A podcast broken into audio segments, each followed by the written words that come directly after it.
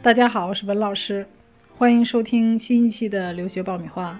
最近呢，连续收到啊好几个大龄女青年的电话啊，就是咨询呢啊留学方面，尤其是海归回国之后的就业是不是有优势？那么大多数人会纠结于现在的工作状态并不能让他们满意，可是回国留学回来之后呢，又不知道这个学历对自己未来的就业到底有多大帮助啊？我想这个问题呢，可能是很多。准备出国留学，或者是已经在外面留学的朋友们所关心的一个话题啊，所以今天呢，我们来聊一聊留学生回国工作怎么办。你还在为选校焦虑？你还在为文书苦恼？爆米花留学工作室二零一八年申请开始招生，从业十年以上的留学导师全程亲自办理，贴身指导，帮你成功迈入国外名校。联系我们，请关注微信公众号“留学爆米花”，获取留学资讯，免费留学答疑，收听专属于你的留学公开课。大家都可以关注微信公众号“留学爆米花”。那么说到海归的问题，我们先说一组数字，可能大家会比较感兴趣。那么二零一六年呢，出国的人数啊，总数是五十四点四五万。那这个数字呢，相比较二零一二年，呃，增长了十四点四九万。按百分比的话，就大约是在百分之三十六。而二零一六年回国的人数有多少呢？有四十三点二五万人。那相比较二零一二年的时候呢，又增长了十五点九六万人，那么涨幅的话，大约是在百分之五十八。呃，那么从这个数字上能看到，呃，出国人员和回国人员的这个人数啊，这个逆差在逐渐的缩小。那到了二零一七年怎么样呢？那二零一七年的这个数字啊，预计突破六十万，很清楚的能看到，回到中国已经成为一种趋势。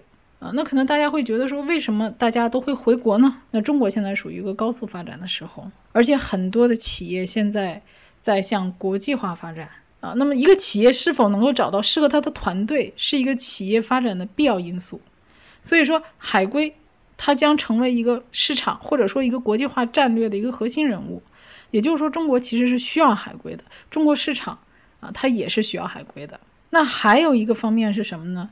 呃，现在出国留学的人主要集中在美国、英国和澳洲这三个国家，啊，那这三个国家占留学人数的百分之五十六。那大家也能看到，最近新上台的特朗普啊，他的一些移民政策，以及英国已经实行了一年多的留学生的这个政策，也能看到不给我们国际学生工作签证。还有澳洲的移民政策在不断的收紧，那这些一定程度上都造成了大批的留学生在海外想留下来工作变得越来越难。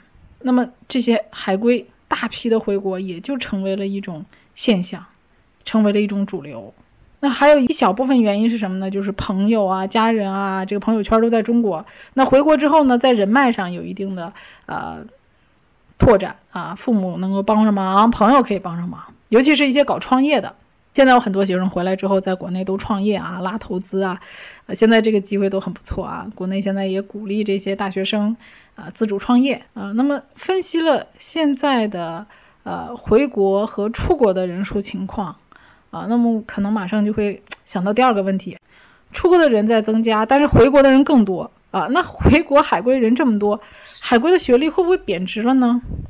我出国之后，这学历回来还值钱吗？那我觉得，从我的观点来讲啊，第一，现在人们对这个留学的了解程度是日益增加了。而且大量的海归由于这么多年一直在出国啊，其实很多海归都已经回国了。很多的企业基本上多多少少都有海归。那么这些海归已经走上工作岗位了。那么大家对于各个国家回国的学生的能力也能有一定的了解。所以说，像很多年前凭借一个水校水学位，你想糊弄糊弄 HR 的日子，现在已经一去不复返了。前几年的时候，有家长问我说：“嘿，我读了这个学校，人家 HR 知道吗？了解吗？”哎，那现在的 HR 也不比从前了。现在 HR 也知道上网去查一查你这个学校世界排名多少，总招聘海归太多了，所以基本上这些名校人家也都知道。啊，你拿一个不知名的学校回来，你想糊弄事儿也不那么容易啊。第二个呢，就是说海归贬值的这个问题，确实海归越来越多，但是同时我们能看到名校的优势越来越明显了。那在过去呢，可能大家在留学不太了解的情况下啊，一个美国 top 三十的名校的学生和一个 top 一百的学生，他的文凭在国内可能没有太大的差别啊，因为你读了这个学校，可能人家就知道哈佛、耶鲁、普林斯顿，可能常青藤有的都说不出来，一共有哪些学校是常青藤都说不全。但是现在这种情况就很难发生了，嗯啊，那么现在国内啊，即使是国外的顶级名校回来的，大家也能看到。也不可以说能够绝对保证跟清北，就是清华、北大的这些比有绝对的优势，嗯，所以大家能看到啊，一方面大家对留学的这个问题看得越来越清晰，了解的越来越多；另一方面呢，国内的清华、北大这些学生在市场上有非常绝对的优势的。比如说你在国内要是能上清华、北大的话，那你也不比海外的这些留学生差呀，啊，相反的话，如果你不读清华、北大，其他的。大学的话，呃，比如说你读一个二幺幺九八五的，那也不见得就比海归强，呃，那么随着海归的数量逐渐增加，那雇主他选择的余地也会不断的增加。啊，他的余地大，因为人多，那么他这个情况，他选择余地大，就导致了很多职位把留学的经历当做一个必备要求，就比如说我招一个人，可能有五十个人来应聘，那这五十人里可能有四十个人都是海归。所以就造成什么呢？就是海归已经不是一个优势条件，可能是一个必备条件。当然说能力强永远都是能力强，我觉得名校永远都是名校。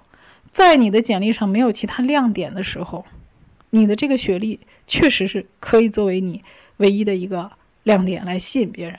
但是我想说的是，金子是不需要镀金的。很多人跟我说，老师我出去镀个金，那我想说，一般镀金的都是铜或者铁。这里是互联网第一留学咨询分享节目《留学爆米花》，欢迎继续收听哦。啊，那么说完了这个海归贬值的问题和现状啊，那么我们也聊一聊啊，海归他回国就业他关心什么呢？啊，总是想这个市场需要什么样的人？我们也了解了解海归他在找工作的时候，他需要什么样的条件啊？大家会关注什么？首先就是先说说薪资吧，这个是很多人问我的，说老师我现在。啊，我这期望值是多少？我毕业之后回来，我是不是能翻一翻呢？我觉得相比较前几年啊，大家的这个对于薪资的，呃，期望值会更趋向于理智吧。啊，现在大多数的呃海归，啊，差不多百分之四十的海归，经过统计啊，期望自己的年薪能够在七到十二万人民币之间这个区间。比较前几年的话呢，这个薪资是比较理智了，尤其是像毕业于英国，因为他一年就回来了啊，海归的学生又特别多，那他们的薪资一般会期待在呃七万到九万的这个区间啊，像美国的话可能会稍微高一点啊，要在九万到十二万之间。但是大家注意，我说的只是一个期望值，并不是实际啊，那实际上也许比这个实际难得多啊，就是大多数的人他这个。薪资是可以接受的，至少起步价它是可以接受的啊。那除了薪资以外，那海海归还关注什么呢？关心年假啊，关心入职的培训啊，以及住房啊这些福利。那能看到现在有一个职位叫管培生啊，现在是很受这个市场海归的这个青睐的啊。大家也会很注意呃一个人在这个企业里边啊，他未来的一个发展空间，比如说是不是可以升职啊，有更多的机会啊。啊，去发展自己啊，还有学习啊，这个都大家很关注的，啊，那也能看到这个海归回来主要集中在上海啊，那么还有北京，那其中上海的这个外籍员工的数量是北京的两倍啊，那北京呢，呃，和上海啊，还有其他的这些大城市来讲，呃，全球化的这种工作机会更多一些啊，尤其是外企啊，基本上都在这两个城市。那以前也说这个海归啊，这个不愿意加班啊，不接地气呀啊，这个很多对海归的一些不太好的这个呃大家的一些传言吧啊，其实现在能看到这个越来越多的海归回国，呃也有呃越来越多的呃情况，还有企业啊，那么对于这个一代一代的海归回来，他们的素质的提高啊，以及在工作上的表现啊，其实现在的这个。呃，对于海归的印象，我觉得要比以前好很多了。啊，呃，甚至很多海归，我觉得包括我很多我跟进的学生啊，其实他们都很迫切的希望回国能够，呃，做一些呃事业出来。其实是卯足了劲儿的，并不是很在意说我不加班呐，呃，有自己的私人时间。其实他很清楚啊，尤其是一些呃上升中的企业，其实很多海归还是挺愿意进这种呃有上升空间的企业的。嗯，最后呢，就是说一说大家很关心的一个问题，就是海归就业有优势吗？这是 N 多的学生问我的问题。嗯，在这儿呢，我不太想讲太多的大道理啊，我就给大家讲讲呃我的亲身经历吧。啊，那我们每年都会有很多呃新的员工啊来公司应聘，那这里面也不乏有很多的海归。那么我会发现，其实。一个人在工作当中，他的主动性和负责性是很重要的啊。以前公司老板给我派了一个助理，当然这老板派的啊，跟我谈的是有点关系嘛啊，进到这儿实习一下。那这个学生你就能感觉出来哈，就是非常缺乏工作主动性啊。你让他干什么他就干什么，你不干什么反正你在网上弄来弄去的，他没有太负责的这种精神。呃，老是这儿长吁短叹，就这种工作，哎，他太简单。可是你要是同时交给他三件事去做的话，他脑袋就已经成浆糊了。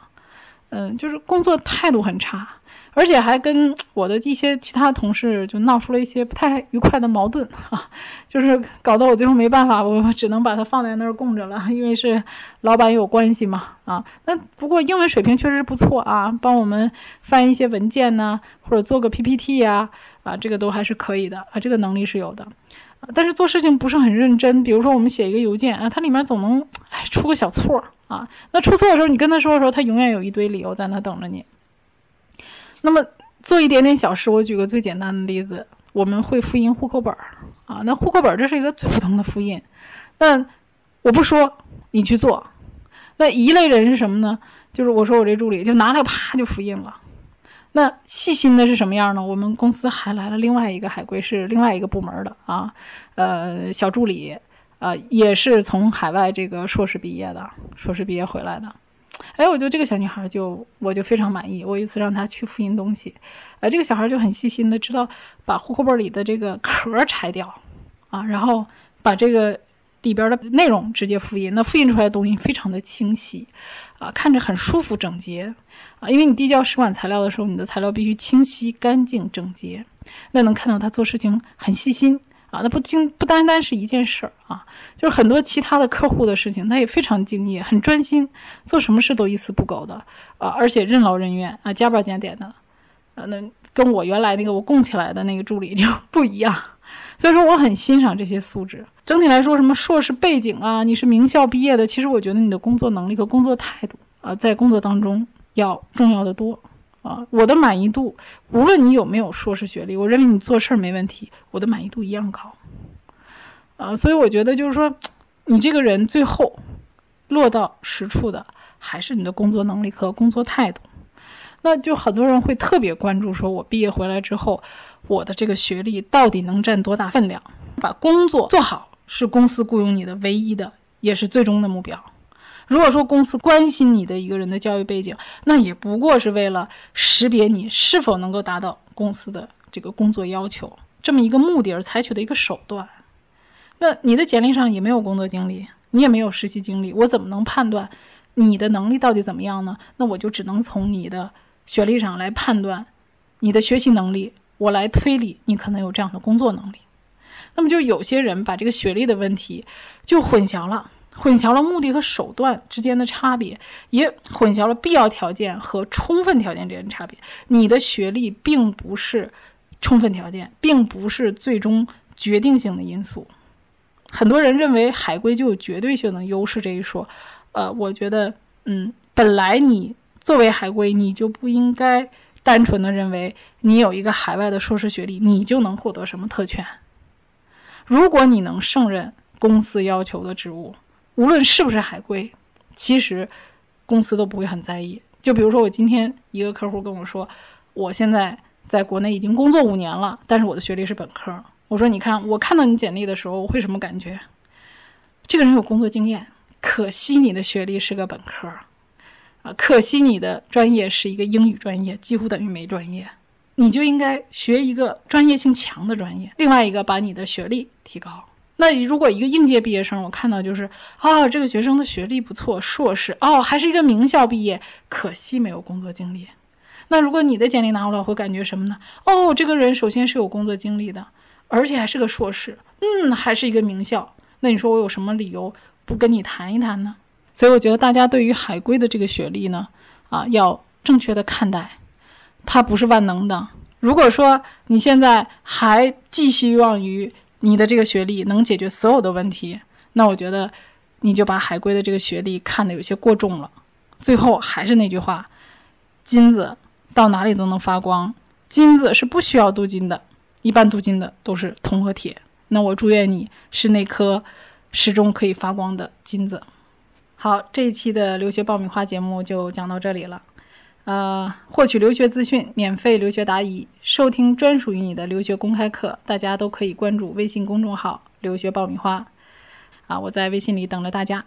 好，大家下期再见。